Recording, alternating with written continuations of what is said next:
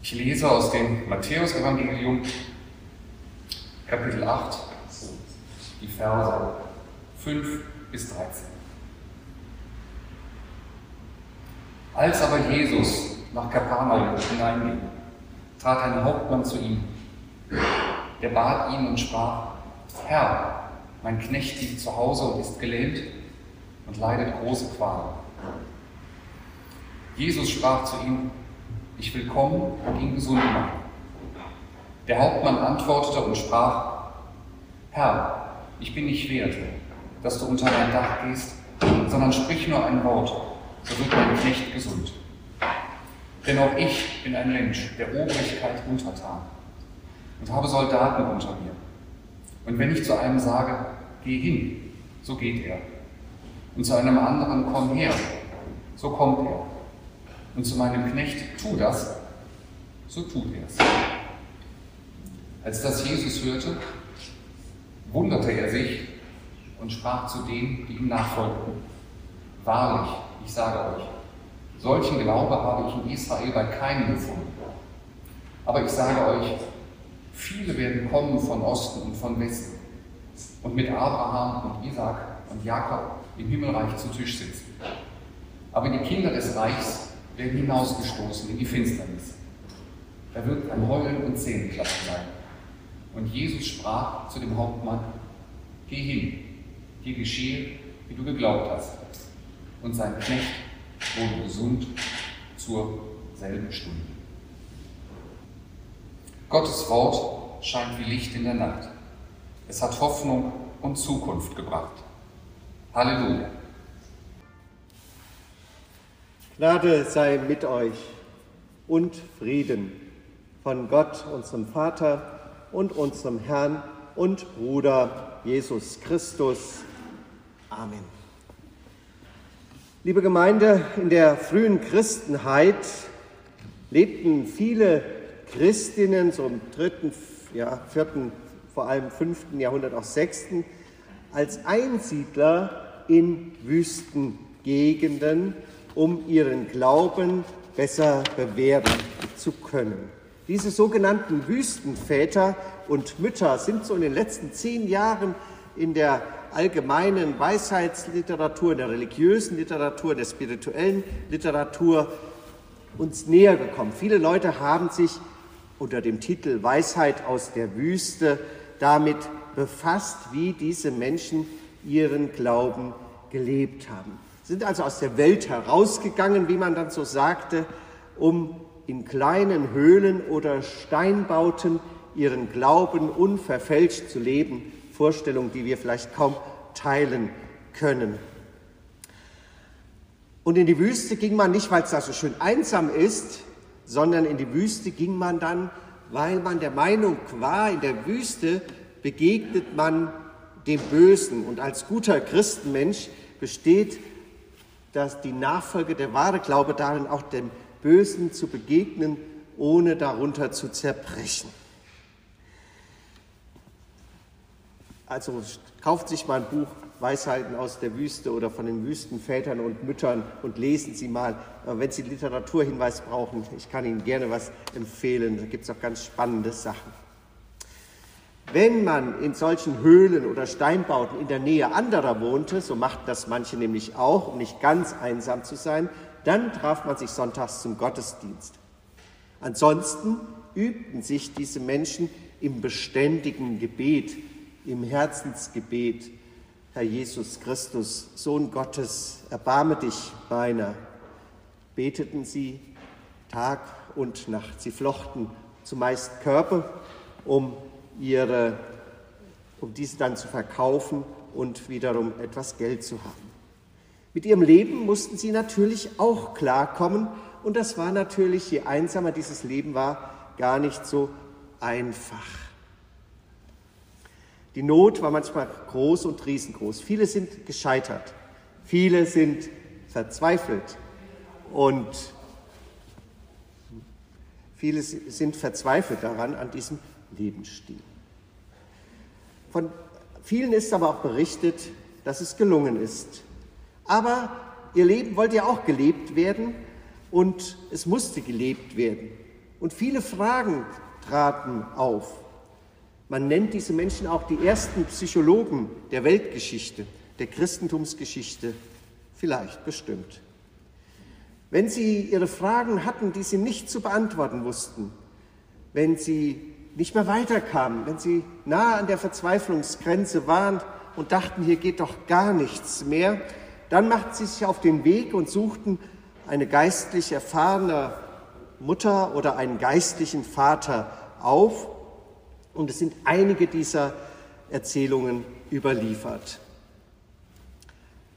Und eines hatten sie gemeinsam. In vielen dieser Begegnungen kam dann der Mensch, der nicht mehr weiter wusste, zu dem, der, dem die Weisheit offensichtlich eher noch ähm, zugehörte, weil man ihn einen Vater nannte oder eine Frau eine Mutter, sagten sie, Vater, gib mir ein Wort.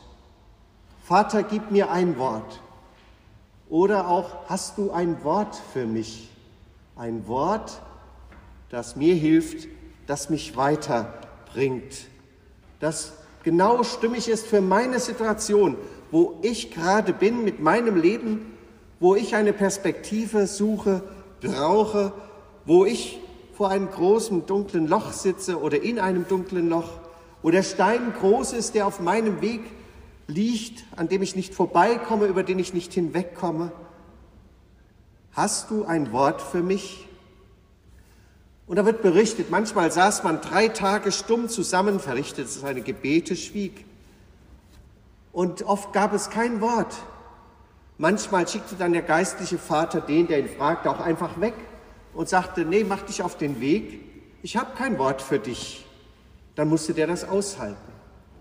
Manchmal hinterfragte er auch die Motivation und sagte, was willst du eigentlich von mir? Soll ich dir sagen, wie du leben sollst? Und manchmal fragte er, du kommst zu mir, weil ich so ein berühmter Vater bin oder so eine berühmte Mutter. Diese Motivation reicht nicht aus, um ein Gotteswort zu finden. Manchmal gab es ein Wort und sehr oft ein verstörendes. Manchmal gab es einen Klaps, mach dich wieder auf den Weg und das war gut und galt als ein Wort. All diese Erzählungen eint dass Menschen kamen in großer Not, um andere Menschen aufzusuchen und um Rat zu fragen, um Hilfe zu bitten. Und diese Hilfe bestand in einem Wort. Ein Wort, das genau in die Situation dessen passt, der da kommt. Wie schön eigentlich. Und das hoffen wir, glaube ich, wenn wir hier hinkommen, auch insgeheim irgendwie schon es möge doch so sein, dass ein Wort für mich dabei ist heute, mit dem ich leben kann, was mir hilft, was mir zeigt, wie es weitergehen kann oder was mich doch zumindest aushalten lässt, was ich jetzt hier aushalten muss. Ein Wort, das es jetzt auch wesentlich braucht und ohne das es ganz schön schwer wird. Diese frühen Christenmenschen, die fielen mir ein in den Begegnungen, die sie hatten und in dem, was in feinen Texten von ihnen überliefert ist, als ich von der Begegnung las, die wir heute im Predigtext gehört haben. Der Hauptmann, der für sein gelähmtes Kind oder seinen gelähmten Knecht bittet, das griechische Wort kann beides bedeuten, Kind oder Knecht. Er sucht Jesus auf und er bittet um Hilfe. Ein Hundertschaftsführer, also ein Offizier, eine Erzählung, die die Jahreslosung gut zu illustrieren weiß, wo es ja heißt, wer zu mir kommt, den werde ich nicht hinausstoßen. Und tatsächlich, im, im Gegensatz zu anderen Erlebnissen, wo Jesus Leute zurückweist oder sagt, ich bin nicht zuständig oder fragt jemand anderen oder was willst du eigentlich, sagt er, ja, ist okay, ich komme vorbei, ich mache das. Ich will kommen und ihn gesund machen. Dem verachteten Römer, also die Juden durften nicht mit den Römern zusammenkommen, das machte sie unrein, bietet Jesus solches an. Wow, könnte man sagen. Aber der Römer, der will das gar nicht. Will er Jesus davor bewahren, dass er seine jüdischen Reinheitsgesetze übertritt, indem er diesen römischen Hauptmann besucht? Will er sich selbst davor bewahren, zum Gespött seiner Soldaten zu werden, indem er sich an einen jüdischen Rabbi um Hilfe wendet? Wir wissen es nicht. Aber ganz seiner militärischen Tradition verpflichtet, weiß er um die Wirkung eines Befehls, eines Wortes in der Welt der hierarchischen Strukturen. Sag nur ein Wort. Und er verbindet eine große Erkenntnis damit, die etwas unbetont dort steht. Ich bin es nicht wert, dass du unter mein Dach gehst. Er erkennt sich für nicht würdig an, den Heiligen zu empfangen. Wenn das Göttliche auf das Menschliche trifft oder umgekehrt, dann gibt es immer auch diese Demut dessen, dass man sich als nicht würdig empfindet. Es gibt keine Selbstverständlichkeit für ihn, dass Jesus ihm helfen müsste. Es ist möglicherweise ein großes Stück Scheu dabei, dass er dem Heiligen nicht direkt zu nah begegnen will, aus Angst, es könnte ihn überfordern. Aber so sagt er zu Jesus, sprich nur ein Wort, so wird mein Knecht gesund. Der Hauptmann kannte das. Seine Soldaten, ne, die einfachen Soldaten standen alle unter ihm und wenn er sagt, komm, dann kam einer, wenn er sagt, geh, dann ging einer. Und so hat er sich auch Jesus vorgestellt. So wie ich das doch sage zu den Untergebenen, auf geht's, Sturm, dann wird gestürmt oder Verteidigung, dann wird verteidigt. Mit seinem Wort konnte er etwas in Bewegung setzen und so glaubte er, könnte doch wohl Jesus mit den Mächten des Himmels auch Himmel und Hölle in Bewegung setzen. Sag nur ein Wort und es wird geschehen. Jesus ist geblättet. Solchen Glauben, sagt er, habe ich in Israel noch nicht gefunden. Dass einer sagt, sag nur ein Wort und ich glaube, dass du die Macht hast, dass es geschehen kann. Dass Jesus so wirkmächtig sein kann, dass er wirklich hilft. Also nicht nur erzählt hilft, weil Menschen in der Vergangenheit mal geholfen wurde. Man sagt, er hilft, weil er mal Leuten vor tausend Jahren geholfen hat. Weil er vielleicht der Frau Schmidt mal geholfen hat, die ich kenne, die vielleicht irgendwo in Vorwinkel wohnt. Nein, dass er meine Wirklichkeit verändert, dass er unser aller Wirklichkeit verändert. Das ist ja der größte Zweifel auch der Kirchgänger, aller Jüngerinnen und Jünger aller Zeiten ob Gott und mein Glaube wirklich etwas verändert. Da, wo man es nicht erwartet, wird der Glaube sichtbar. An diesem römischen Hauptmann. Und das macht uns sehr nachdenklich, weil auf unsere vermeintliche Gottesnähe, die wir als Christen haben, weil wir dazugehören, das ist wunderbar. Aber wir dürfen uns da in der Gottesbegegnung nicht so viel drauf einbilden. Wir dürfen es nicht als etwas zu Sicheres empfinden, um uns vor der wirklichen Macht Gottes, der veränderten Macht Gottes zu schützen. Oder uns sogar dieser Macht Gottes, diesem Wort, das uns lebendig machen will und verändern will, zu entziehen. Gib mir ein Wort. Wir kommen wieder zurück zum Anfang dieser Predigt und stellen uns vielleicht einen völlig verzweifelten Einsiedler vor in der Wüste, der in der Not seines Lebens zu einem geistlichen Vater kommt. Wir stellen uns vor, wie, wie voller Not er ist, ratlos und hilflos und unmächtig. Und wir sind vielleicht ganz bei ihm in der Not eigenen Lebens, wo unser Innerstes sucht und nicht mehr weiter weiß. Das kann sogar sein, dass man nach außen hin wunderbar funktioniert, dass es kaum einer mitkriegt. oder dass sie es manchmal mitkriegen, sagen, hm, ist was mit dir? Dass unser innerstes Suchen und Sehnen auch so ist, dass wir kommen und sagen, gib mir ein Wort.